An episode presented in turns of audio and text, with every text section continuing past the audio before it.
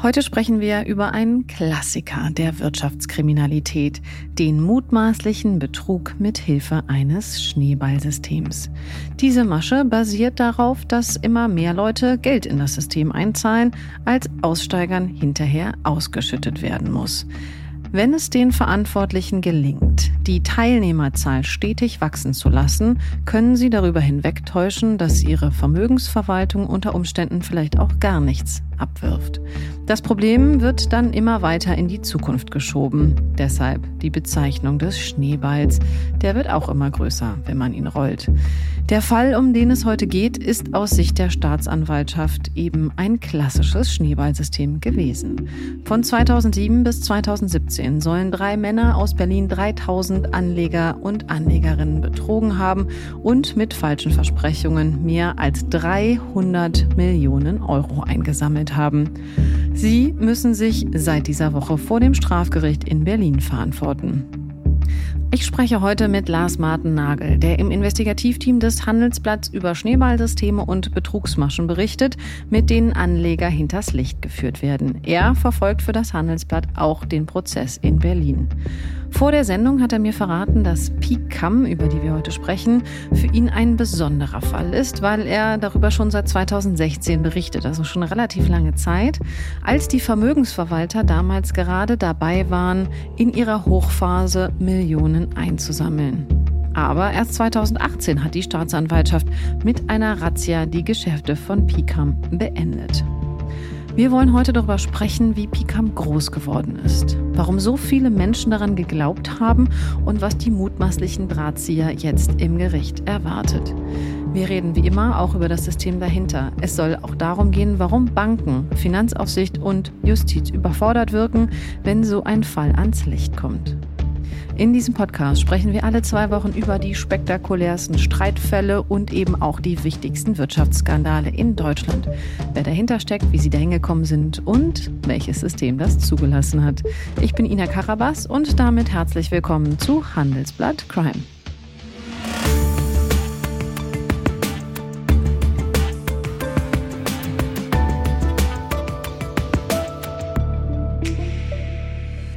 Hallo Lars, schön, dass wir sprechen. Hallo Ina, schön hier zu sein, vor allen Dingen mit, mit dieser Geschichte. Das äh, wird heute ein sehr spannender Podcast. Ich glaube, das kann ich schon vorwegnehmen.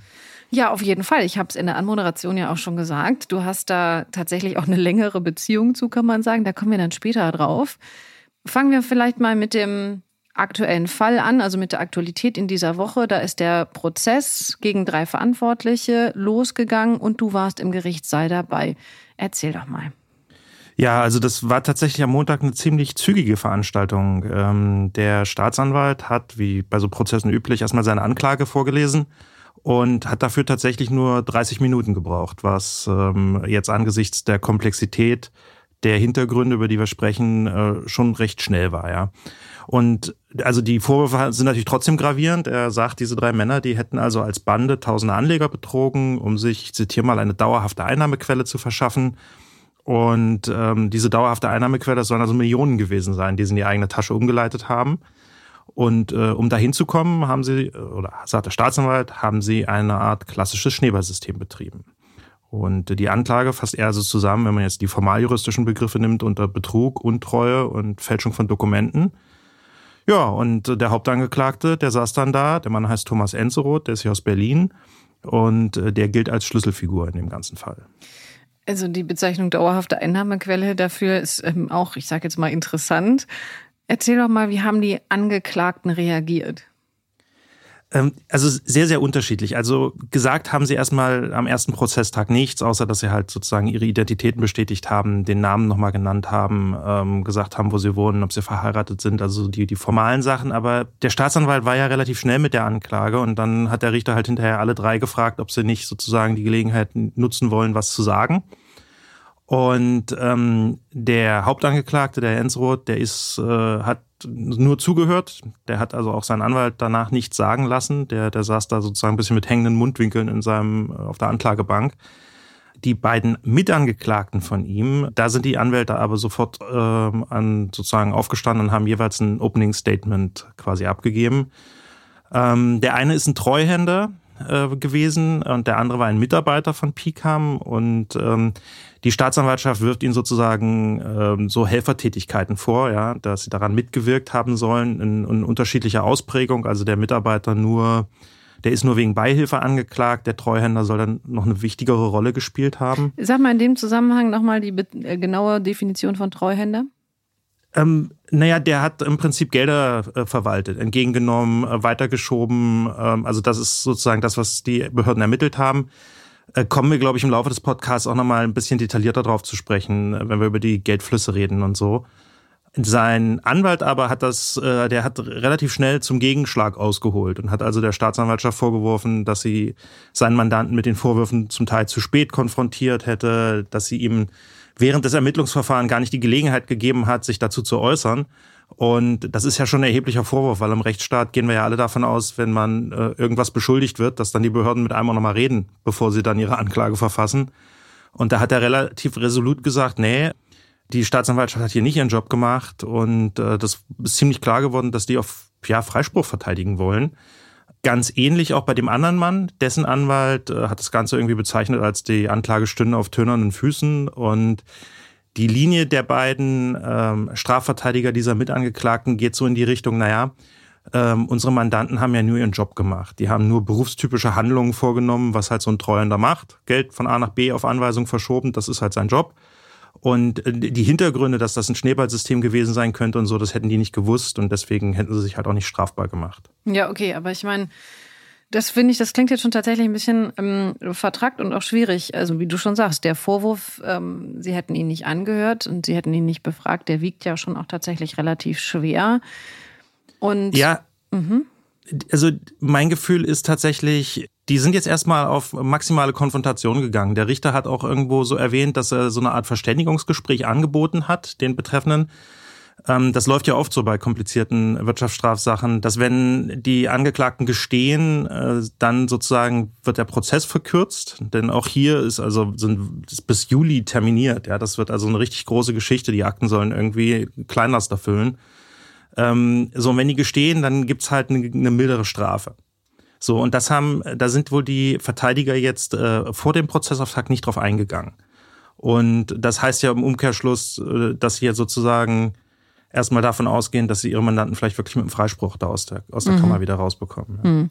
Dann lass uns doch mal quasi in das Innere dieses kleinen Lasters schauen und, und den Fall genau anschauen. Was genau wirft die Staatsanwaltschaft den drei Angeklagten denn vor?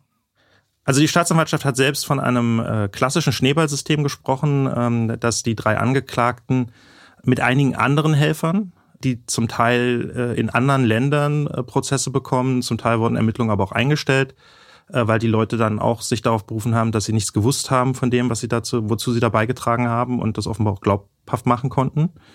Sollen die immerhin über zehn Jahre, von 2007 bis 2017, dieses Schneeballsystem betrieben haben, die drei Männer. Und äh, dabei haben die die staatliche Summe von 320 äh, Millionen Euro eingesammelt, wenn man den Behörden glauben kann. Die hatten so eine Art Vermögensverwaltung äh, nach außen aufgebaut, äh, hatten ähm, lustige Fantasienamen, ja, also das PICAM hieß die Unternehmensgruppe und die Picor AG hieß eine wichtige Firma in dem Netzwerk. Und dann haben sie später ein Wertpapier namens Picox aufgelegt. Ähm, so, und äh, den Anlegern haben sie aber im Prinzip immer eine ähnliche Geschichte erzählt, nämlich dass sie einen Computer hätten in der Schweiz, äh, der hieße Vorans und der könnte so äh, Vorhersagen treffen, wie sich Aktienkurse entwickeln. Und mithilfe dieses Computers könnten sie also im Wertpapierhandel 15 bis 20 Prozent Rendite erzielen. So. Und das haben tatsächlich sehr viele Anleger offenbar geglaubt. Und äh, um das System am Laufen zu halten, ist es halt so gewesen, dass sie also auch 200 Millionen Euro von diesen äh, 320, die sie eingenommen haben, auch wieder ausgeschüttet haben an Anleger ja, damit es äh, sozusagen einfach weiterläuft. Und das ist so ein bisschen äh, die Krux am Schneeballsystem. Der frühe Anleger kriegt mitunter die Renditen tatsächlich zugeschoben, äh, nur den letzten beißen halt am Ende die Hunde. Und die Staatsanwaltschaft geht also heute davon aus, dass da 800 bis 1000 Menschen einen echten Totalschaden bekommen haben. Mhm. Also, wenn ich jetzt das mal versuchen würde, so zuzuspitzen, Sie haben den Leuten erzählt, Sie hätten eine ähm, Glaskugel, nur dass die Glaskugel ein Computer ist mit einem Algorithmus und der kann ein bisschen in die Zukunft schauen und ähm, eben, wie du sagtest, schon ähm, Aktienkurse vorhersagen. Und dann ja wirklich auch phänomenale Renditen versprechen, 15 bis 20 Prozent, das ist schon wirklich viel.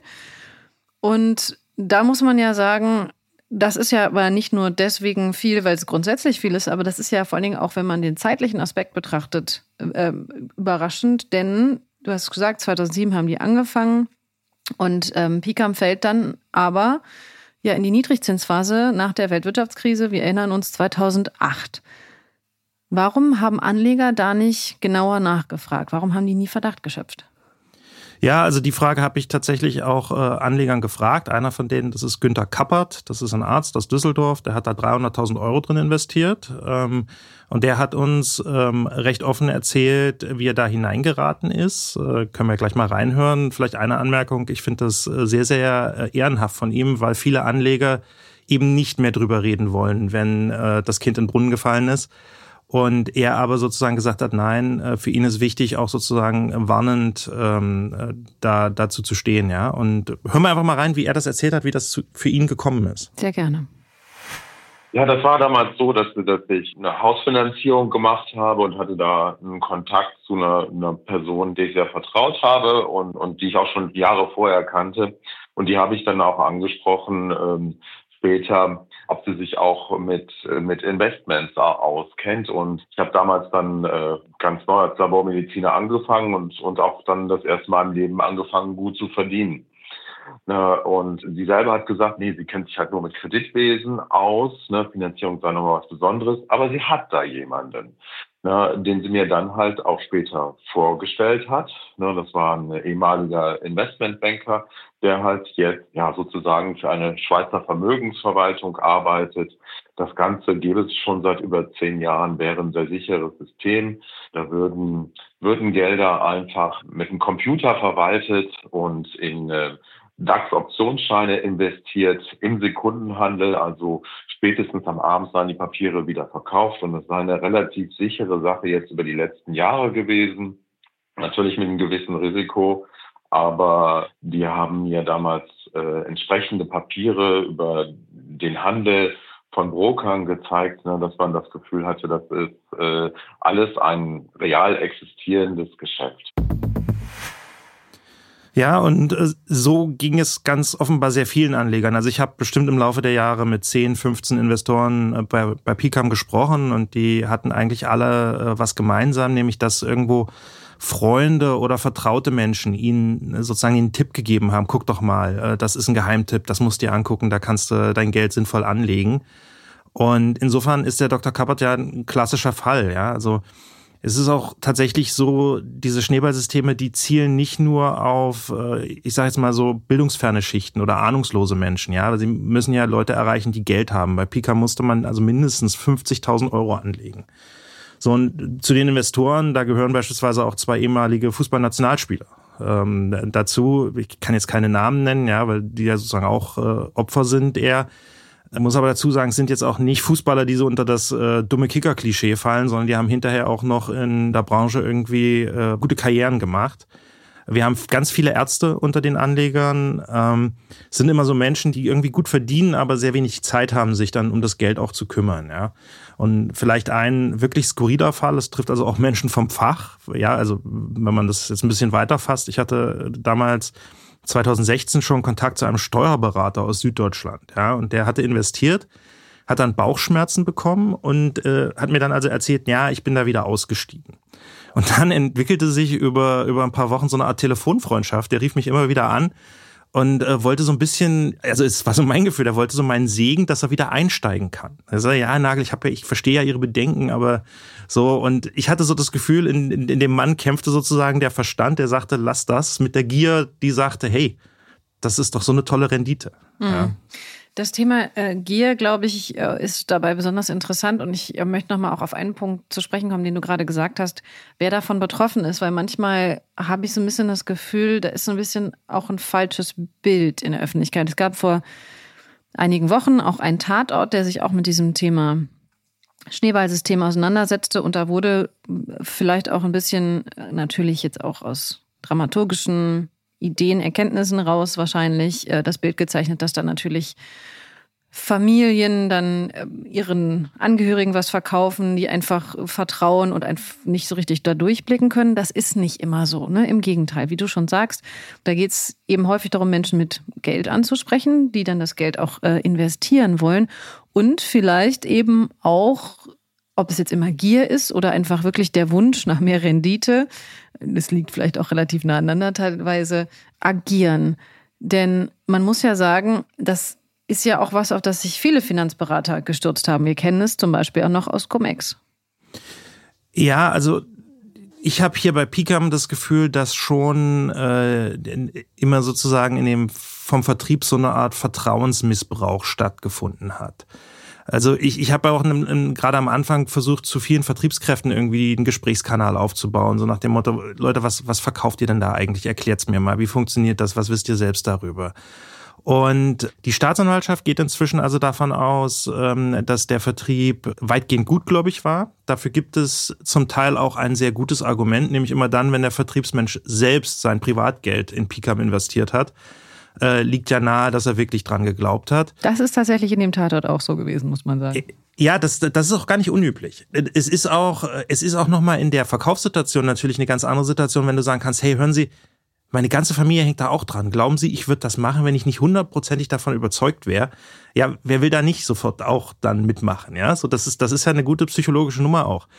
Auf der anderen Seite, es gab halt auch Vertriebskräfte, die haben hier irgendwie im Laufe der Jahre mehr als zwei Millionen Euro rausgetragen aus dem System. Und ähm, die Staatsanwaltschaft hat zum Teil gegen äh, Vertriebler ermittelt, das dann aber eingestellt.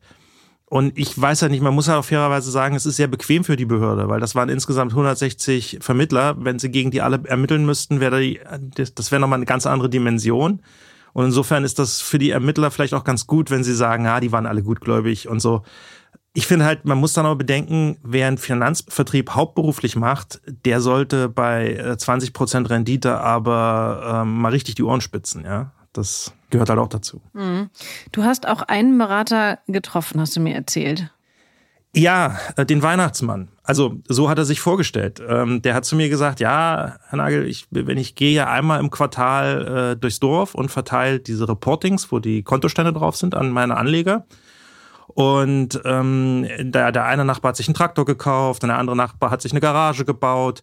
Und das ist ein relativ kleines Dorf gewesen, ähm, draußen von Toren von Berlin. Und ähm, der hat tatsächlich offensiv im Angelverein, im Heimatverein, bei der Freiwilligen Feuerwehr, da sind wir wieder auf dieser Vertrauensbasis, ja, da ist er rumgelaufen. Das hat natürlich am Ende dazu geführt, als das ganze Ding kollabiert ist, dass der also nicht nur wirtschaftlich, der hatte auch sein ganzes Geld da drin, also wirtschaftlich vernichtet war, der war auch sozial vernichtet. Ja, der war in seinem Zuhause, der konnte, glaube ich, nicht mehr vor die Tür gehen. Mhm. Du hast es aber auch schon gesagt, Warum sind Leute nicht misstrauisch geworden? Klar, natürlich, wenn der Weihnachtsmann durchs Dorf läuft und Geschenke verteilt, dann denkt man sich irgendwann ja, okay, ich möchte auch eins haben. Aber du bist ja auch schon 2016 misstrauisch geworden, hast du gesagt. Wie bist du denn überhaupt auf PKM aufmerksam geworden damals? Ja, das war eigentlich sehr, sehr einfach. Da hat sich ein Finanzmakler gemeldet, quasi aus der Konkurrenz. Der hatte mitbekommen, dass ich damals äh, noch bei einer anderen Zeitung äh, sehr viel über äh, das Windkraftunternehmen Procon geschrieben habe. Das ist auch kollabiert. Da gab es auch einen großen Schaden, viele Millionen. Und der meldete sich bei mir und sagte, hier, guck mal, äh, Picam, das musst du dir unbedingt mal angucken. Ja. Und äh, dann habe ich erst mal angefangen zu suchen, weil anders als Procon, die waren damals... Ähm, sehr, sehr, sehr offensiv. Die haben viel Werbung gemacht. Die, die waren vor der Sportschau mit Werbeclips zu sehen und so. Da konntest du, die hast du sofort gefunden. Und äh, Picam hat man nicht sofort gefunden. Also ähm, da habe ich dann tatsächlich erst so peu à peu einen Makler, dann einen zweiten, dann einen dritten und dann immer so ein bisschen versteckt auf den Webseiten. Äh, eher so, so für die ganz besonderen Anleger haben wir dann noch einen Geheimtipp in der Schweiz. So und äh, so, so hat das angefangen. Ja, also erstmal tatsächlich nur so, was ist das eigentlich, war so meine Frage. Ja. Nach einer kurzen Unterbrechung geht es gleich weiter. Bleiben Sie dran. ServiceNow unterstützt Ihre Business-Transformation mit der KI-Plattform. Alle reden über KI, aber die KI ist nur so leistungsfähig wie die Plattform, auf der sie aufbaut. Lassen Sie die KI arbeiten, für alle. Beseitigen Sie Reibung und Frustration Ihrer Mitarbeiter und nutzen Sie das volle Potenzial Ihrer Entwickler. Mit intelligenten Tools für Ihren Service, um Kunden zu begeistern. All das auf einer einzigen Plattform. Deshalb funktioniert die Welt mit ServiceNow. Mehr auf servicenow.de/slash AI for people. Du hast jetzt gerade schon ähm, gesagt, wir hatten es auch angesprochen, ja, Schweiz ist ja irgendwie, das hört sich, glaube ich, für viele Leute gut an, wenn es um viel Geld und um viel Geld verdienen und um viel Geld horten vielleicht auch geht. Wieso stehen denn jetzt eigentlich die Verantwortlichen in Berlin vor Gericht, wenn es um ein Unternehmen geht, was in der Schweiz angeblich agiert hat? Ja, also wenn man den Behörden Glauben schenken kann, dann ist die ganze Schweiz-Geschichte eigentlich nur Teil der Verkaufslegende. Also ich habe damals im Internet so Webseiten gesehen, äh, da wurde dann also das Ganze beworben als Private Banking Swiss Made und ihr Geld in besten Händen und dann gab es im Hintergrund ein Bild von den Alpen und davor so ein Klischeebanker, ja. Ähm, und das sollte einfach den, den Eindruck äh, erwecken, dass sie da in der Schweiz tatsächlich groß aktiv sind. Das ist dann aber auch tatsächlich einer der Punkte gewesen, warum ich sehr schnell sehr misstrauisch wurde. Ich habe dann quasi äh, mir diese Picor AG im äh, Kanton Zug ein bisschen näher angeguckt, aus der Ferne natürlich, ähm, und habe dann aber relativ schnell festgestellt, dass die quasi an einer Adresse gemeldet ist, wo ein äh, Schweizer Treuhänder, ist nicht jetzt nicht der, der auf der Anklagebank sitzt, sondern noch ein anderer, aber der hatte da seinen seinen Sitz und der schrieb halt im, im Netz, und das äh, zitiere ich einfach mal wortwörtlich, dass er also Dienstleistungen für Firmen anbiete, die zwar von der Schweiz aus tätig sind, aber keine eigene Infrastruktur aufbauen wollen oder können. Und äh, halt ganz ehrlich, das ist halt eine freundliche Umschreibung eines meiner Briefkastenfirma. So. Und äh, dann ergab sich halt noch, dass ich im Schweizer Handelsregister die Hinterleute zu dieser Pico AG auch nicht identifizieren konnte. Und da sind halt schon zwei, sag ich mal, rote Flaggen, ja, wenn du nicht weißt, wer macht das eigentlich und die sitzen da in einem Briefkasten, das, das war schon verdächtig. Ja, definitiv verdächtig, ne? Ich würde auch sagen, also wer dahinter steckt, das sollten ja eigentlich die Anlegerinnen und Anleger schon erfahren.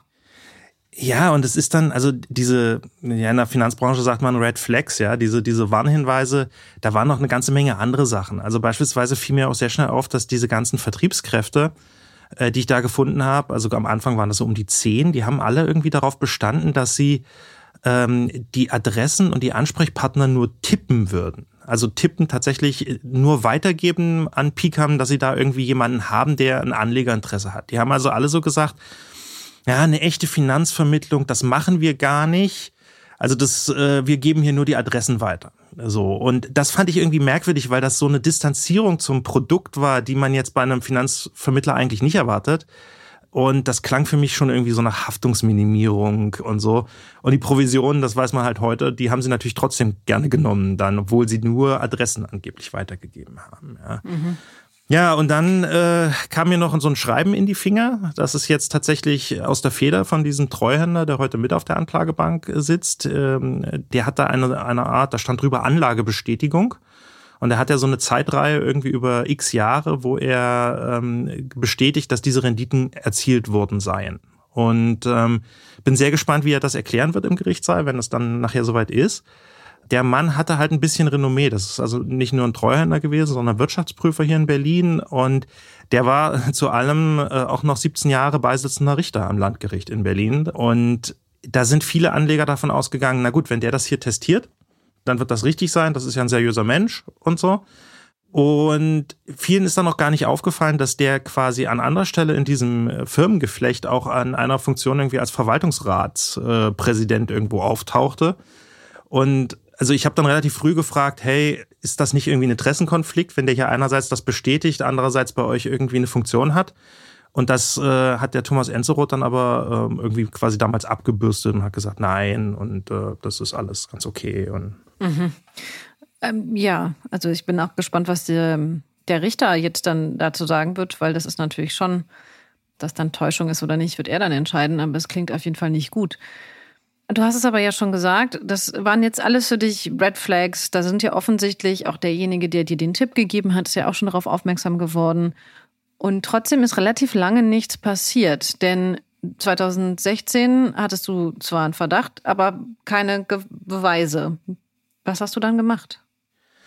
Ja, ich war jetzt erstmal ziemlich ratlos, weil ähm, was ich damals nicht überschauen konnte nach der Anfangsrecherche ist, ähm, wie viele Leute haben denn da eigentlich angelegt?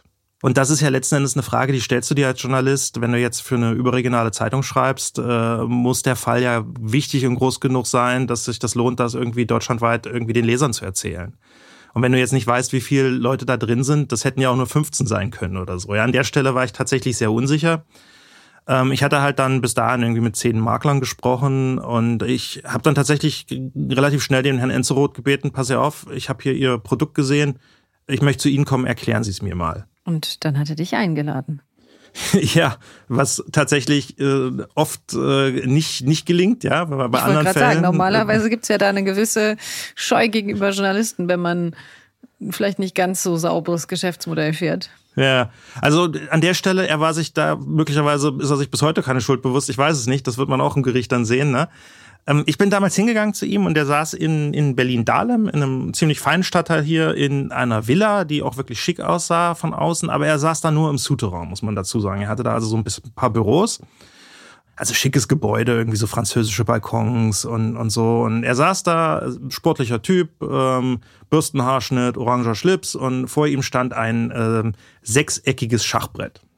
So, und dann, ich habe mich da hingesetzt, so was noch nie gesehen. Ich sage, was ist denn das? Und dann hat er mir das also erklärt. Das nennt sich irgendwie hexagonales Schach und das spielt man mit drei Spielern und ähm, es scheint wohl eine ziemlich komplizierte Geschichte zu sein. Und ich glaube, so seine Botschaft war, ich weiß nicht, ob das jetzt für mich da war oder für Anleger oder so, aber es klang so irgendwie so an, naja, komplizierte Sachen, das sind ja mein Ding, ja. Äh, ich beherrsche sowas und kenne, also wer, wer hexagonales Schach spielen kann, der muss natürlich auch alle Renditetricks kennen. Ja, ja das, auf jeden äh, Fall. Also das klingt sehr nach das, was man jetzt heute, wie ich gelernt habe, als Flexen bezeichnet, ne? als irgendwie, schau mal, das ist so ein bisschen wie eine teure Uhr nur auf dem Schreibtisch, glaube ich.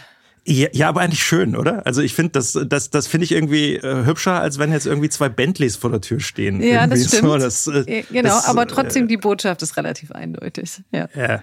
Naja, und der Herr Enzo ist dann auch ähm, ein unglaublich eloquenter Mensch. Der hat also zwei Stunden lang mir quasi ein Loch in den Bauch geredet, hat auf jede Frage eine Antwort gewusst, wie aus der Pistole geschossen ähm, hat mir also sein äh, Computerhandelssystem erklärt am Beispiel des Wetterberichts. Äh, ich kann hier mal aus meinen Notizen von damals zitieren. Ich habe die nochmal rausgesucht. Also er hat gesagt, Meteorologen analysieren Daten und prognostizieren das Wetter. Uns erlaubt die technische Analyse zahlreicher Indikatoren einen Rückschluss auf die DAX-Entwicklung. So, und dann habe ich ihm natürlich gesagt, Mensch, das ist ja ein ganz schickes Produkt und wer hat Ihnen denn diese Algorithmen programmiert? Das ist ja so Lizenz zum Gelddrucken. Und da hat er nicht gezögert, mir einen Namen zu nennen. Ähm, und da kommen wir auch gleich nochmal drauf zurück, also auf diese Person. Ähm, und seine Erzählung, die er offenbar auch in den Anlegern erzählt hat, ging dann immer so, ja, wissen Sie, diese, diese Handel da mit DAX-Futures, das machen die Banken alle aber nur mit dem Eigenhandel. Also die kriegen alle so hohe Renditen, aber die geben das nicht an die Kunden weiter. So ein bisschen so diese, diese verschwörerische. Aber ich ich habe da jetzt einen Weg gefunden. Wissen Sie, ich muss das über die Schweiz machen, weil in Deutschland da würden die Behörden das verhindern, weil die schützen da die Banken. So, so ein bisschen so in diese, dieses Verschwörungstheoretische mhm. ging das, ja.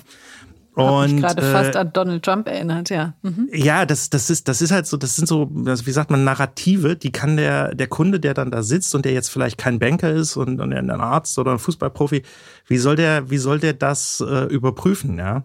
Genau. Und irgendwie so ein bisschen Verschwörungstheorie schlägt dann doch überraschend häufig an. Aber man muss ja auch sagen, wir hatten schon drüber gesprochen, 2008 Weltwirtschaftskrise, den Banken ging es schlecht, auch den deutschen Banken und auch den europäischen Banken. Und wenn die Banken damals 15 bis 20 Prozent Renditen hätten erzielen können, dann hätte es wahrscheinlich eher keine Krise gegeben. Richtig. Also der Verstand sagt ganz klar, hey, was du hier erzählst, äh, das kann nicht sein. Und wenn du das schaffen würdest, dann säst du nicht in Berlin-Dahlem in Souterrain, sondern in New York im, im Hochhaus ganz oben in der obersten Etage, ja. So, aber trotzdem, ich bin da rausgekommen damals, ich erinnere mich noch, und ich habe dann in die Sonne geblinzelt und habe echt eine Weile an mir selbst gezweifelt. Weil der so guter Redner war, so überzeugend und wie aus der Pistole geschossen und man hat das, nicht das Gefühl, der weicht jetzt aus oder sagt dir Dinge nicht und so. Und ich hab, bin dann, habe mich sozusagen geerdet, indem ich dann einfach ein paar Experten für Bankeneigenhandel angerufen habe und gesagt habe, hier erzählt einer die und die Geschichte, was sagt denn ihr dazu? Und da haben die alle schrecklich gelacht. Ja, und, äh, und dann habe ich tatsächlich äh, am 3. Juli 2016, erinnere ich mich noch, ist die erste Geschichte erschienen, ähm, unter der Überschrift Prinzip Wetterfee. Was? Und ja. ja, so ging das dann los für mich. Ja, erzähl mal, was ging los für dich? Was ist dann passiert? Erstaunlicherweise erstmal gar nichts. Also ich habe kein Feedback bekommen, nichts gesehen, ähm, kein, der Text schien nichts ausgelöst zu haben. Sich haben sich keine Anleger bei mir gemeldet und keine Vertriebler. Es lief alles wie gehabt weiter. Ich habe mich tatsächlich auch gar nicht so sehr darüber gewundert, weil in dem Stadium, ich konnte ja nur Widersprüche und Indizien aneinander rein. Ich konnte ja jetzt nicht laut schreien, hallo, das ist Betrug. Das geht halt presserechtlich nicht. Das ist vorverurteilend. Genau. Und das machen halt wir halt grundsätzlich nur, nicht. Genau. Genau, ja. das machen wir nicht. So. Und die, ich konnte ja nicht mal auf ermittelnde Behörden verweisen. Ich konnte ja nicht mal sagen, hier Staatsanwaltschaft XY hat jetzt schon mal Ermittlungen aufgenommen oder irgendwas. Das, das gab's alles zu dem Zeitpunkt nicht, ja.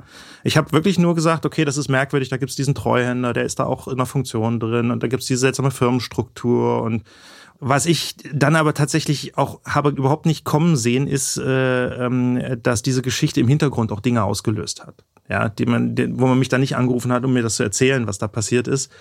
Und ähm, das ist für mich so ein Beispiel, wir Journalisten sagen auch gerne, irgendwie Print wirkt. Ähm, manchmal halt erst im Verborgenen und das, das kam dann später, ja. Ja. Heute ist es digital wirkt, aber wirkt genauso. Erzähl mal ein Beispiel, wie es gewirkt hat.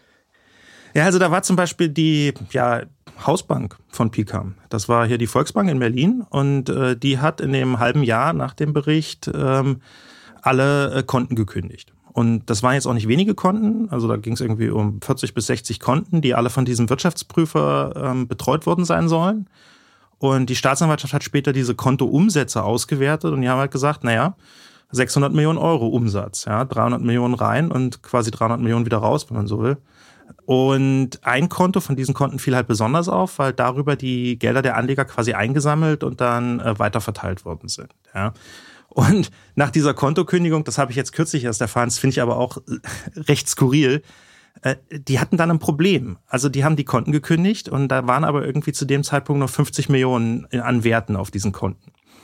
Und dann haben die mutmaßlichen Täter hier ähm, keine neue Bank ranbringen können. Und dann mussten sie quasi die Konten, äh, ja, so zwangsverlängern. Also haben sie offenbar dann hektisch verhandelt und haben die Konten verlängert weil irgendwie mit dem LKW 50 Millionen abholen wäre wahrscheinlich auch keine echte Option nee. gewesen, ja. So, und an der Stelle haben sie dann einfach die Fristen verlängern müssen, ja. Okay, und jetzt muss man natürlich fragen, also ich meine, wenn der Volksbank das erst nach der Veröffentlichung aufgefallen ist, warum nicht vorher?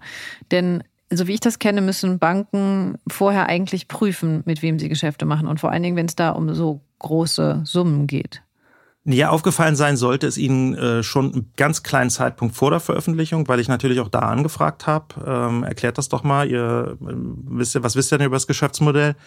Ich habe jetzt auch wieder die, äh, die, die Volksbank gefragt für den Podcast, ob sie uns nicht eine Stellungnahme geben wollen und vielleicht hören wir einfach mal rein, was die Volksbank dazu mitteilt.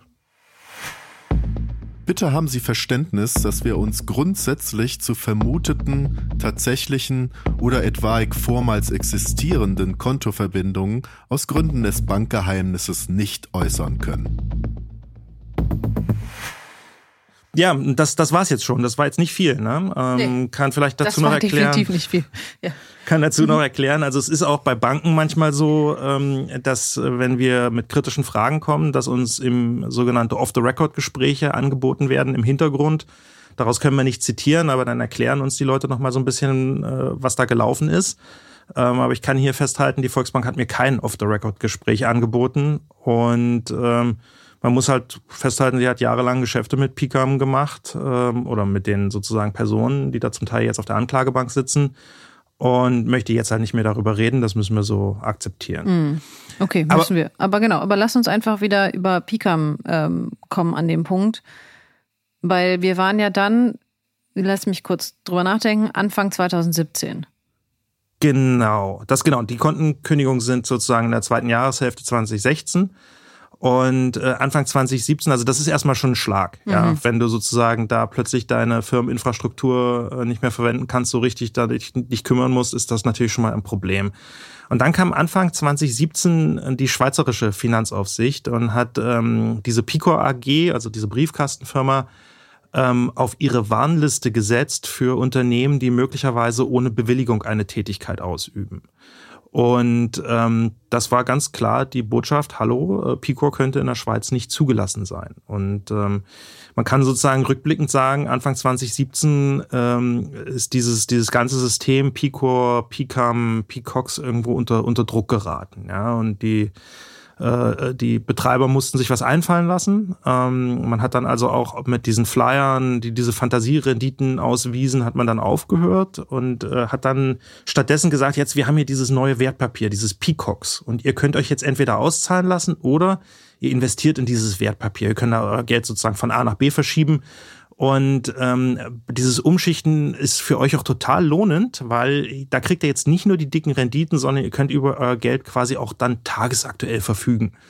Also so das nächste, ja, wo du bei der normalen Bank, wenn du kannst du dir aussuchen, ob du Tagesgeld oder Festgeld haben möchtest und das eine wird besser verzinst als das andere und hier gibt's jetzt alles auf einmal, ja, so. Mhm. Und ähm, aber also auch die da, maximalen Renditen eines Festgeldkontos als Tagesgeldkonto und dann noch on top. Ja, also Renditen äh, äh, weit über dem, was Festgeldkonten anbieten, mhm. zu den Konditionen eines Tagesgeldkontos, ja. ja. Aber im Prinzip waren das schon so die letzten Zuckungen. Ja, also da, da ging das hinter den Kulissen, äh, lief das da schon nicht mehr rund. Mhm. Also offensichtlich hat jemand versucht, das System noch äh, zu retten. Du hast es gesagt, es ist dann kollabiert. Wann genau? Ähm, ja, ziemlich genau am 4. Oktober 2017 beginnt dann das letzte Kapitel. Ja, dann an dem Tag geht in Berlin bei der Staatsanwaltschaft die Strafanzeige einer Bank ein. Und in dieser Strafanzeige fallen dann also auch schon die Namen Enzeroth. Da wird ganz klar von einem Schneeballsystem gesprochen, das die Beteiligten aufgebaut hätten. Und äh, es sei also so, dass sie Gelder von Anlegern einwerben würden, die eigentlich äh, per Darlehen an Dritte investiert werden müssten, aber die tatsächlich wieder an sie zurückfließen sollen. Und äh, diese Bank, äh, die hat sehr viel Aufwand betrieben. Also ich habe diese Strafanzeige gesehen. Das, das gibt es dann auch noch ein dazugehöriges Memorandum mit großen Schaubildern, mit Pfeilen, mit Kästchen, wie das genau gelaufen sein soll. Ich erspare uns jetzt hier die Details, ja. Da wir reden da über eine zweistellige Zahl Firmen, die da involviert war und äh, Wertpapiere und Verbriefungen. Und also die Bank selbst hat auch ähm, von einem verschachtelten juristischen Gestaltungen hat, hat sie gesprochen, ja. Mhm. Und vielleicht war es der Wassertropfen, der dann das Fass zum Überlaufen gebracht hat. Also in der Strafanzeige heißt es eben auch, dass sie äh, den Herrn Enzeroth jetzt also nach Belegen und Nachweisen über dieses Vermögen gefragt hat und was damit gemacht wurde. Und der hat dann Dokumente von einer internationalen äh, Brokeragentur irgendwie vorgelegt. Und da ist sich die Bank halt sehr schnell sehr sicher gewesen, dass das Fälschungen sind. Ja, und äh, das sieht die Staatsanwaltschaft heute auch so.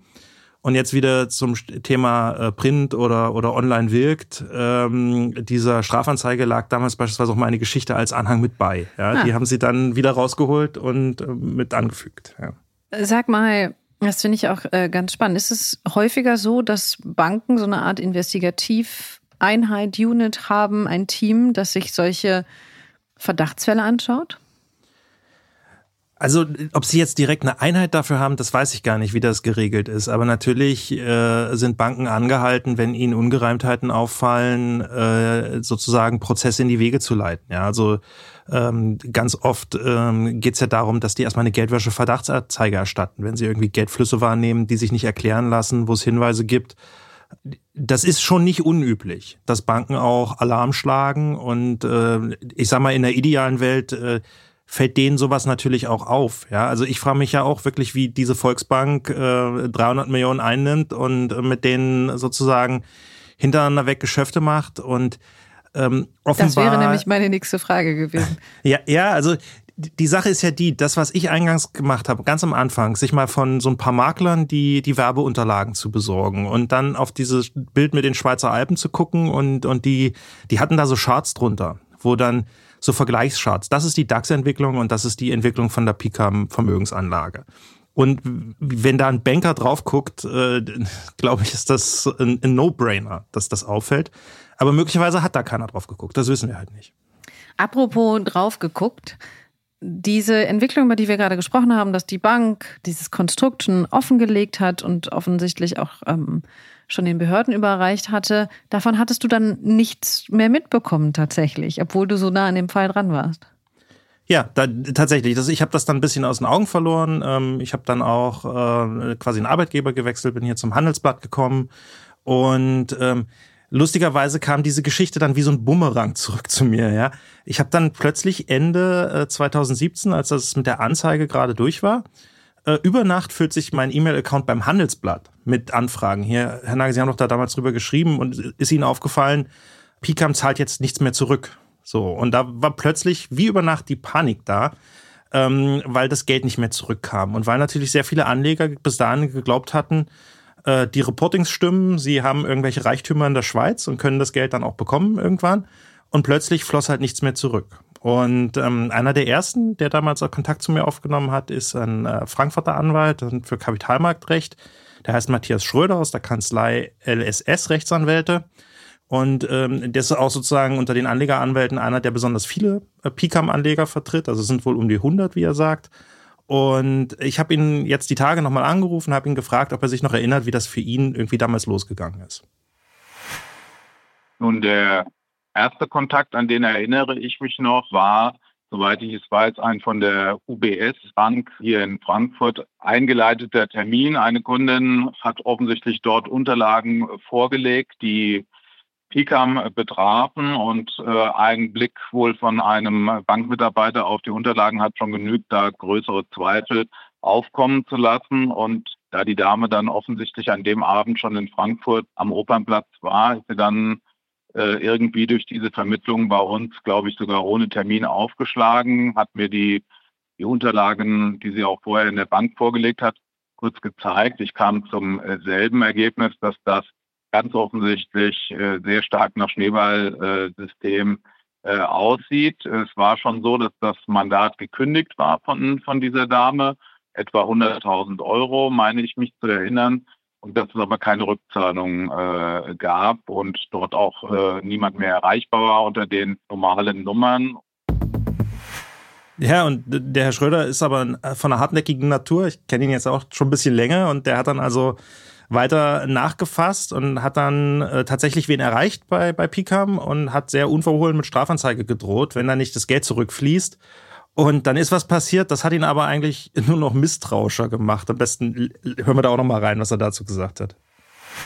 Es kam, es kam, nachdem wir erheblichen Druck aufgebaut haben, mit Strafanzeige gedroht haben, kam es dann zu mehreren äh, Telefonaten mit den jetzigen Angeklagten und äh, über den äh, Treuhänder kam es dann sehr schnell zu einer Auszahlung eines Betrages, den ich vorher am Telefon genannt hatte. Und äh, dieser Betrag lag eigentlich, was ich dann später festgestellt habe, über dem, was die Kontoauszüge hergegeben haben. Und der äh, sogenannte Treuhänder, jetzige Angeklagte, hat dann in einem Telefonat erklärt, dass es noch Zwischengewinne geben, gegeben hätte.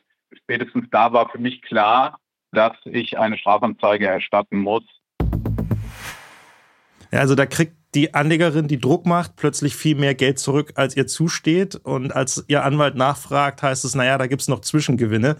Äh, also zuweilen kann halt auch ein zu viel zurück ein Warnsignal sein. Ja, ja auf jeden Fall. Also das ist, ist einfach, ist ja total, ist ja eine total schräge Geschichte, muss man sagen.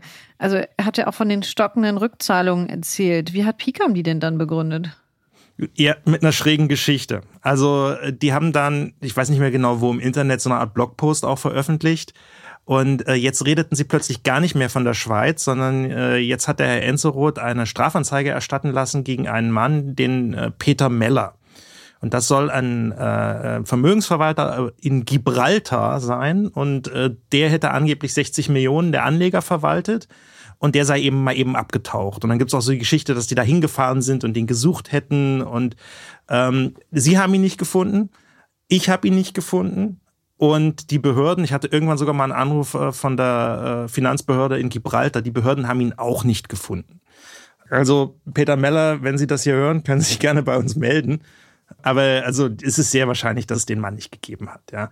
Und äh, im Prinzip, das ist jetzt wieder so eine so eine Episode, die mich an diesem Fall so fasziniert, weil es gibt so unglaublich viele Pointen. Also äh, wir erinnern uns in der Villa bei dem Gespräch vom sechseckigen Schachbrett. Da hat der Herr Enzeroth mir ja einen Namen genannt, wer ihm diesen Wunderalgorithmus programmiert hat. So, ich habe dann eine Weile gebraucht, ich habe den Mann gefunden. Den gibt's wirklich, anders als Peter Meller.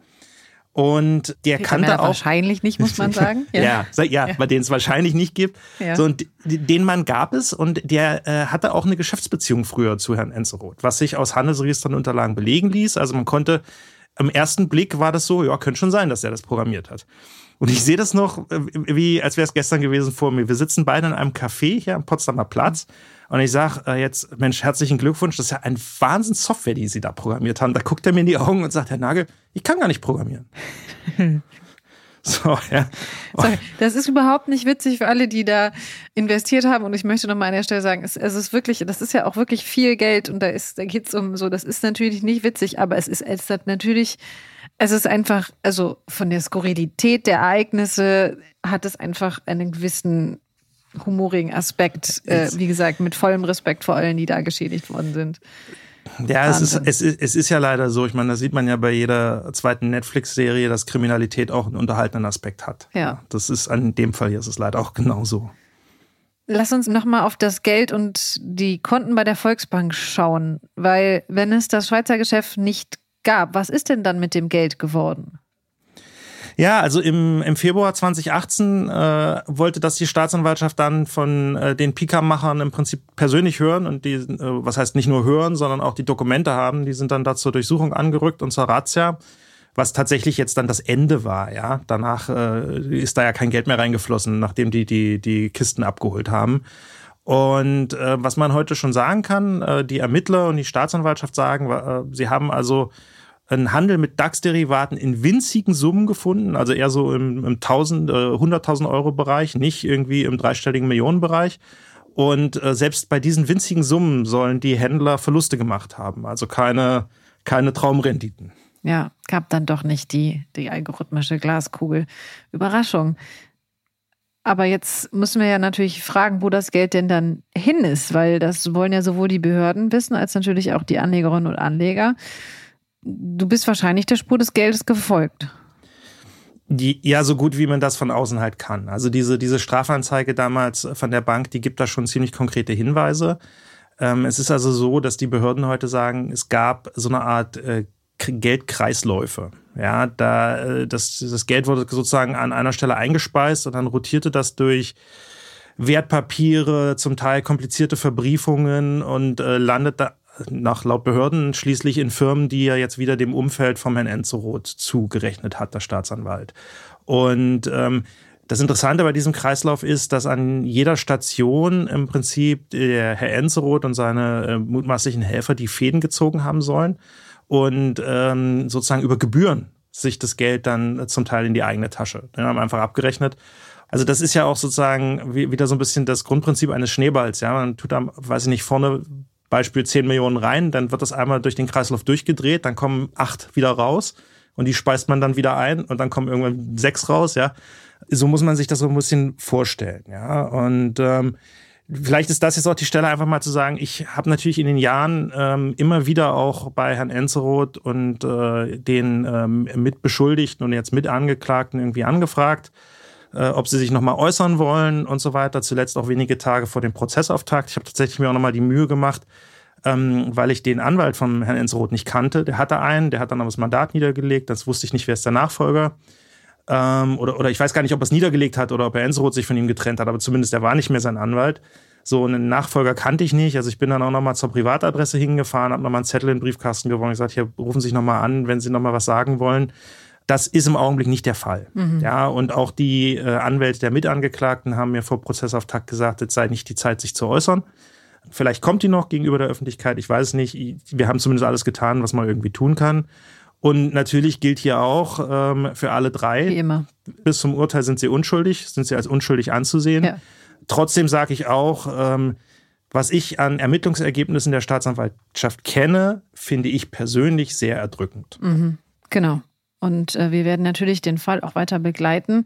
Aber sag mal zurück zum Geld.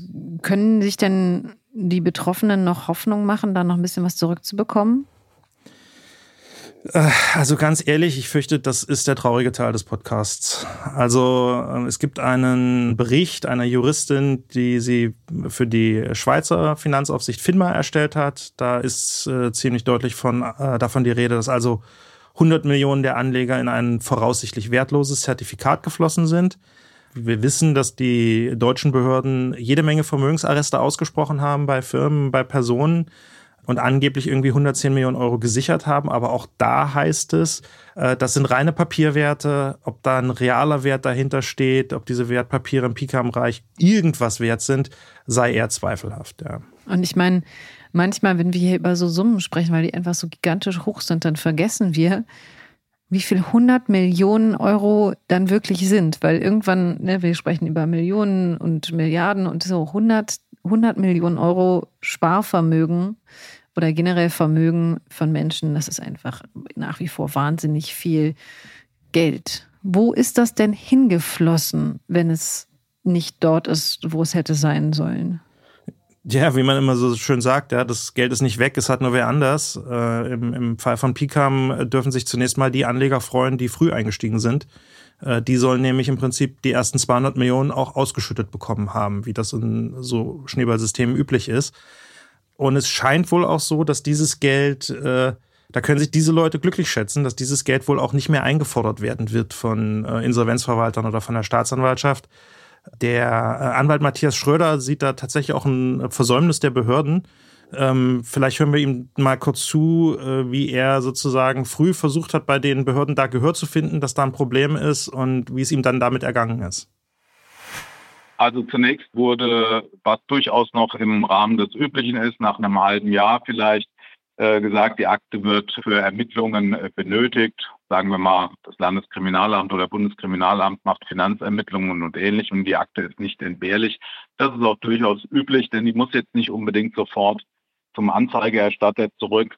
Es ist auch durchaus üblich, wenn nicht sogar in Verwaltungsvorschriften geregelt, dass dann äh, auch natürlich der Beschuldigte zuvor äh, Akteneinsicht bekommt. Also nach einem halben Jahr wird man da noch nicht nervös, aber wir haben sicherlich das äh, schon probiert. Und ich erinnere mich, dass ich telefonisch ähm, auch Kontakt gesucht habe zu den äh, Staatsanwälten, die dann auch in den ersten zwei Jahren, äh, glaube ich, mindestens einmal gewechselt haben, nämlich um meiner Verwunderung und Befürchtung Ausdruck zu geben, dass wir eben noch nichts gehört haben, dass hier ein Insolvenzverwalter tätig wird.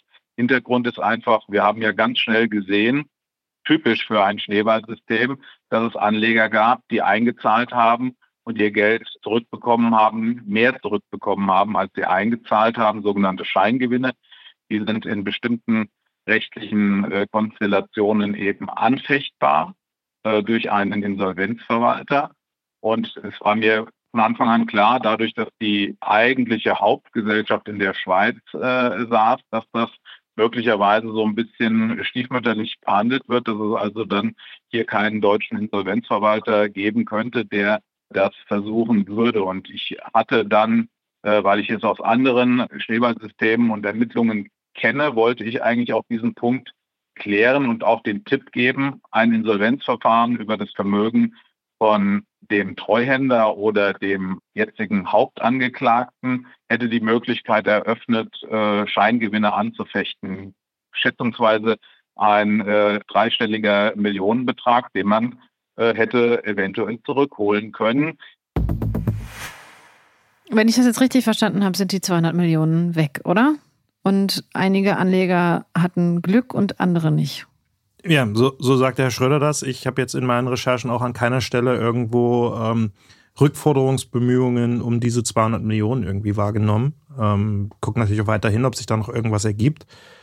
Die Staatsanwaltschaft äußert sich aktuell gar nicht zu Ermittlungen. Ich habe da auch die eine oder andere Anfrage nochmal hingeschickt. Ähm, das ist in dem Stadium vom Verfahren aber auch normal, äh, weil die Pressehoheit jetzt mit Auftakt der Hauptverhandlung beim Gericht liegt. Ja relativ sicher ist, ähm, äh, dass äh, auch noch mehr Geld weg ist als nur diese 200 Millionen. Die Ermittlungen haben ergeben, dass also allein 25 Millionen an Provisionen in den Vertrieb abgeflossen sind. Ich habe das ja vorhin erwähnt, dass da ein Vertriebler allein irgendwie mehr als zwei Millionen bekommen hat. Und dann gehen die Behörden davon aus, dass auch noch sehr viel Geld im Umfeld von Herrn Enseroth versickert ist. Äh, die haben da eine ganze Menge Beispiele zusammengetragen. Also da gibt es einen guten Freund von Herrn Enzeroth, der soll ähm, aus den Geldern irgendwie 5 Millionen Euro Kredit erhalten haben, um damit eine Seniorenresidenz mit 120 Apartments und Pool irgendwo in der Türkei zu bauen. Und die Ermittlungen haben wohl ergeben, dass das Geschäft schiefgegangen ist, dass also ein Großteil des Geldes dann weg war. Dann gibt es in Spanien irgendwie Firmen, die äh, mit 4 Millionen aus dem Umfeld sozusagen von Herrn Enzeroth äh, Ferienimmobilien gekauft haben sollen. Ja, also, also da sind die, sind die Behörden hinterher. Was sie besonders hervorgehoben haben, auch bei Verlesung der Anklageschrift nochmal, ist, dass der Herr Enseroth 12 Millionen Euro, ein bisschen mehr als 12 Millionen Euro, entweder in Bar, also den größten Teil davon sogar in Bar, irgendwie mehr als 10 Millionen, und den Rest dann halt via ähm, Kontoüberweisung ähm, in Empfang genommen haben soll. Und ähm, sie sind halt wohl auch, äh, wie das manchmal so ist bei so Geschichten, die Spur des Geldes verliert sich dann nachher in einer Reifenspur. Ähm, sie sind dann nämlich im Oktober 2017 ist ihnen aufgefallen, dass der Enzo Roth irgendwie 17 Luxusautos hat. Ja, und eines der Ermittlungsergebnisse ist, dass er in dem letzten Jahr, in diesem Jahr, wo sich das alles sozusagen äh, verdichtet und wo sich quasi die Schlinge zuzieht, äh, dass er da in dem Jahr versucht hat, die Fahrzeuge zu verkaufen. Ich kann hier auch ein paar Kaufpreise nennen. Also den Ferrari Testarossa, Baujahr 91, da wollte er 140.000 Euro für haben. Ein Aston Martin Vanquish wollte er für 110.000 Euro verkaufen. Und dann gab es irgendwie noch so ein Mercedes 50 SL König Umbau, der wäre mit 65.000 Euro jetzt das Schnäppchen gewesen in der Reihe. So, und auch da wieder gibt es so eine Pointe, da gibt es einen Geschäftspartner von, äh, der auch in diesem Firmengeflecht an mehreren Stellen auftaucht. Und der soll also offenbar diese Autos kaufen, wie sich ein Zeuge erinnert hat. Der hat aber kein Geld. Und äh, dann leiht sozusagen eine Firma vom Enzeroth, äh, der Firma von dem Geschäftspartner irgendwie 300.000 Euro. Äh, die sitzt dann, glaube ich, auch in der Schweiz oder Liechtenstein, diese Firma. Und äh, so die Ermittler vermuten inzwischen, dass im Prinzip der Anleger jetzt das zweite Mal für diese Autos bezahlt. Das erste Mal quasi, als Herr Enzeroth sie gekauft hat und das zweite Mal, als er sie verkauft hatte. Okay, meinst du, da werden sie sich vor Gericht noch zu äußern? Wahrscheinlich, oder? Ja, also ich denke, das ist für die Staatsanwaltschaft natürlich ein Punkt, äh, den die, glaube ich, sehr gerne diskutieren werden, weil an der Stelle ist ja dieses, äh, was wir eingangs sagten, die sich eine Einnahmequelle verschaffen, ja, mhm. also die, die Bereicherung, die Untreue. Also diese ganze Geschichte ist ja für die Staatsanwaltschaft an einer Stelle leicht, ähm, nämlich, dass sie irgendwie diesen äh, Handel nicht gefunden haben diesen Wundercomputer nicht gefunden haben. Der Programmierer sagt, ich kann nicht programmieren. So, und dann ist aber noch das Ende, dass man natürlich nachweisen muss, dass äh, die, die mutmaßlichen Täter das sozusagen aus eigenem Antrieb für die eigene Tasche gemacht haben. Ja. Mhm. Und äh, da werden so eine Aspekte natürlich nochmal total wichtig werden im Laufe des Pro Prozesses, glaube ich, ja. Mhm. Wobei, ähm, im Wirecard-Prozess ja durchaus auch die Beweisführung, dass ob es ein Geschäft gegeben hat oder nicht gegeben hat, überraschend schwierig zu sein scheint. Beziehungsweise da kann man relativ lange darauf verharren, dass es ähm, Geschäfte gegeben hat, auch wenn es dafür bis jetzt noch keine Beweise gibt. Ja, wobei also hier, also gerade sozusagen bei diesem Darlehen, diesen 300.000 Euro, um da Fahrzeuge zu kaufen, da gibt es, glaube ich, einen Vertrag, ja, genau. den, man, den man sehen kann. Ja, ja es ist dann auch tatsächlich ähm, trotz der wahnsinnigen Höhe, auch in diesem Fall äh, nochmal ein bisschen, auch ein anderer Fall, auch nochmal mit einer anderen Höhe. Aber lass uns bei Pikam bleiben, weil das, was du gerade erzählt hast, das sind ja eigentlich alles wirklich keine guten Nachrichten für Anleger. Nee, das sind es nicht. Und trotzdem wird der ein oder andere Anleger erleichtert sein, überhaupt mal was zu erfahren. Also das zieht sich halt über diese, wenn man jetzt von der Razzia im, im Frühjahr 2018 bis heute guckt, das sind jetzt also sechs Jahre. Und der Dr. Kappert, der Anleger, den wir eingangs gehört haben, der hat zu mir gesagt, Mensch, ich habe in den sechs Jahren nichts gehört. Ja, also ähm, die Anlegeranwälte, also Beispiel Matthias Schröder, die haben keine Akteneinsicht erhalten. Und äh, das finde ich tatsächlich bemerkenswert, auch mit welchen Begründungen das abgelehnt wurde. Und äh, die kann uns der Herr Schröder jetzt gleich nochmal selbst schildern. Super. Das liegt dann beim Gericht, die Entscheidung. Und dann ging es richtig los und äh, da äh, dachte ich dann auch, ich höre nicht recht, als ich dann beschieden wurde, es sei aus sachlichen, praktikablen Gründen äh, nicht möglich. Das Gericht hätte keine Möbelpacker unter seinen Angestellten.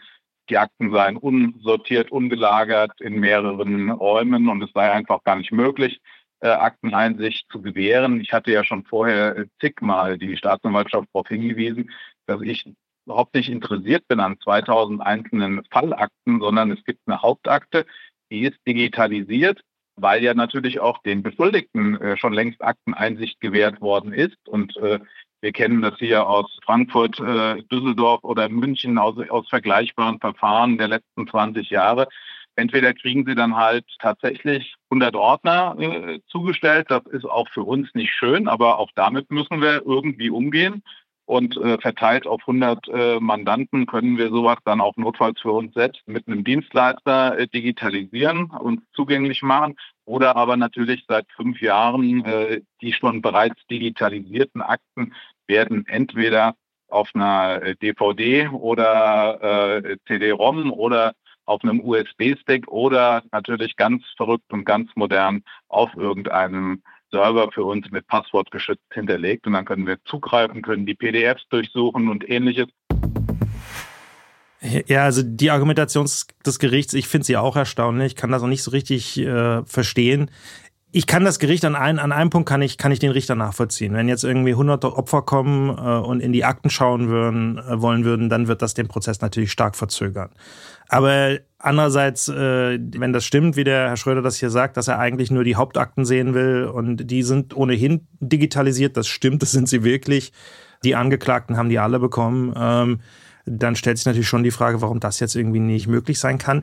Denn man muss natürlich auch bedenken, was löst denn das bei dem Anleger aus? Also ich habe den Dr. Kappert auch dazu gefragt, jetzt sechs Jahre, wie geht's Ihnen denn damit? Er sagt, naja, mhm. im Prinzip nimmt das Gericht hier in Kauf, dass, dass Menschen wie ich jetzt sagen, erst haben wir unser Geld verloren und danach unser Vertrauen in den Rechtsstaat. Nach einer kurzen Unterbrechung geht es gleich weiter. Bleiben Sie dran. ChatGPT und andere Technologien verändern unsere Arbeitswelt rasant. Bei der Veranstaltung Work in Progress diskutieren wir in der Handelsblatt Media Group die Zukunft des Arbeitsmarktes, HR-Trends, KI, mentale Gesundheit und neue Leadership-Perspektiven. Sei am 13. und 14. Juni in Düsseldorf oder virtuell dabei und melde dich jetzt an unter work-progress.de. Apropos Rechtsstaat, das äh, ist ein guter Punkt, weil wir haben an der Stelle noch gar nicht so stark über Behörden gesprochen. Denn eigentlich gibt es ja in Deutschland auch eine Finanzaufsicht, dem schönen Namen BaFin. Und ähm, da hätte man ja auch irgendwann mal sagen können, wieso hat denn da keiner hingeschaut? Warum hat da keiner mal nachgefragt? Eine total berechtigte Frage, die habe ich mir auch gestellt, zumal ähm, ich äh, Informationen bekommen habe, dass 2014 in einem Bericht der Bundesbank äh, an die BaFin schon auf die Picor AG in der Schweiz hingewiesen wurde und dass das durchaus möglich sei, dass diese Firma ähm, erlaubnispflichtige Bankgeschäfte und Dienstleistungen in Deutschland anbiete. Ja, also wenn wir den Zeitpunkt 2014 hernehmen, dann wäre das, hätten die damals durchgegriffen äh, wären 200 Millionen halt nicht bei Picam reingeflossen. Das ist so in etwa die Größenordnung. Ja. Und was ich halt auch inzwischen weiß aus internen Dokumenten, äh, dass der Bundesbankbericht dann über die Flure der BaFin gewandert ist. Der war dann erst in dem für Berlin zuständigen Referat 2 und die wollten dem aber nicht weiter nachgehen. Die haben das dann weitergegeben ans Referat 6. Also ich weiß nicht, ob die Referate heute noch so sind. Damals waren sie so. Und das Referat, äh, nee, nicht das Referat 6, sondern das Referat 5. Und das Referat 5 war sozusagen Erlaubnispflicht und Verfolgung Ausland. So, und auch dort hat man dann den Fall aber auf Eis gelegt. Und ähm, da gibt es so ein Vermerk, dass es dann heißt, naja, sind keine weiteren Beschwerden eingegangen und dann wird das zunächst zurückgestellt. So, und als ich dann die BaFin später na danach gefragt habe, da haben sie dann gesagt, naja, da gab es ein Urteil in Berlin im Juni 2014 äh, und ähm, das sollte dann zum, äh, zur nächsten Instanz an den Europäischen Gerichtshof gehen. Und äh, demnach sei die Vermittlung von Finanzportfolio-Verwaltungsverträgen keine erlaubnispflichtige Anlagevermittlung. Und ähm, also insofern auch nichts für die BaFin und man hätte dann die Verwaltungspraxis auch geändert und hätte das gar nicht verfolgen müssen. Ja, also man hat einfach abgewartet äh, auf dieses höchstrichterliche Urteil und dann hat man hinterher gesagt, jetzt können wir nichts mehr machen, weil der Richter hat gesagt, wir sind ja gar nicht zuständig. Ja, so vereinfacht ausgedrückt. So, und jetzt kommt auch hier das Paradoxe.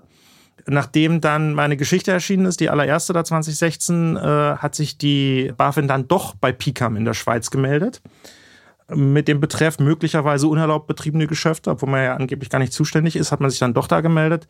Und dann folgt so eine Art monatelanger Schriftwechsel mit Anwälten von diesen angeblichen Vermögensverwaltern. Und äh, ja, man kann das schon so deuten, da wurde dann die Finanzaufsicht irgendwie hingehalten. Ja.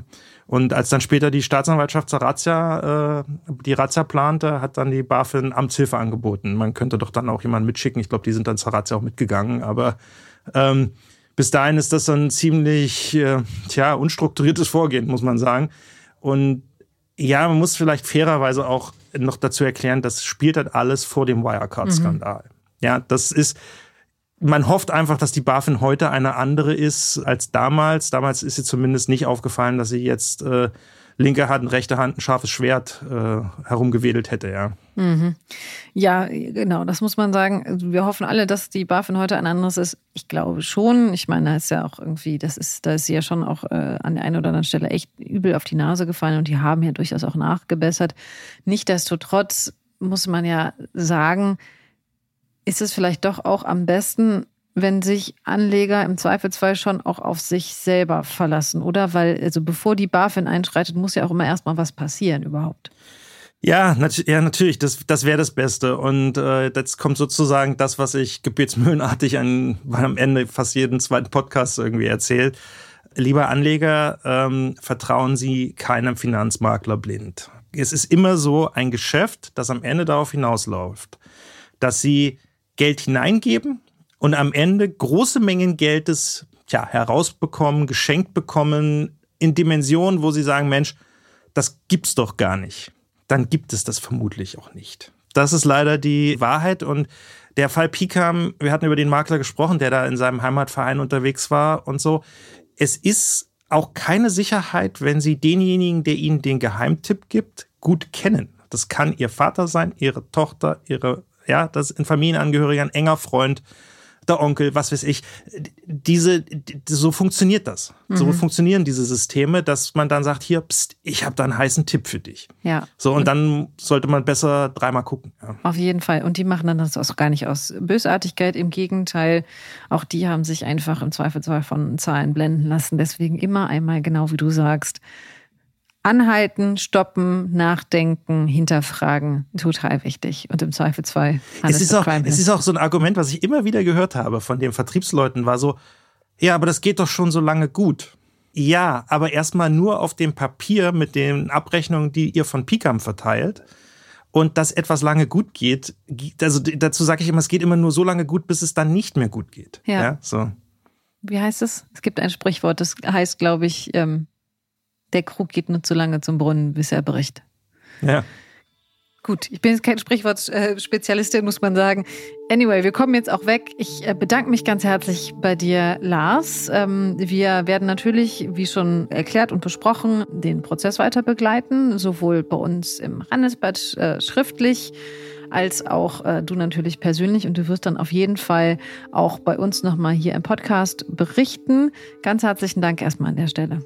Gerne. Und ich danke natürlich auch ganz herzlich meinen Kollegen Lukas Teppler und Christian Heinemann, die diese Folgen produziert haben. Und ich danke Ihnen fürs Einschalten, liebe Hörerinnen und Hörer. Wir freuen uns immer, wenn Sie uns zuhören.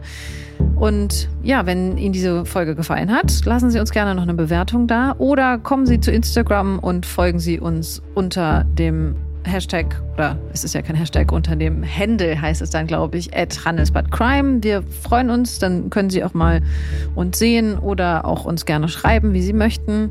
Äh, schreiben können Sie uns natürlich auch gerne wie immer an unsere Mailadresse crime.handelsblatt.com. Auch da freuen wir uns immer über Feedback und auch über Hinweise. Wir haben schon echt spannende Hinweise bekommen, deswegen melden Sie sich gerne und wir hören uns in zwei Wochen wieder und bis dahin alles Gute und vielen Dank.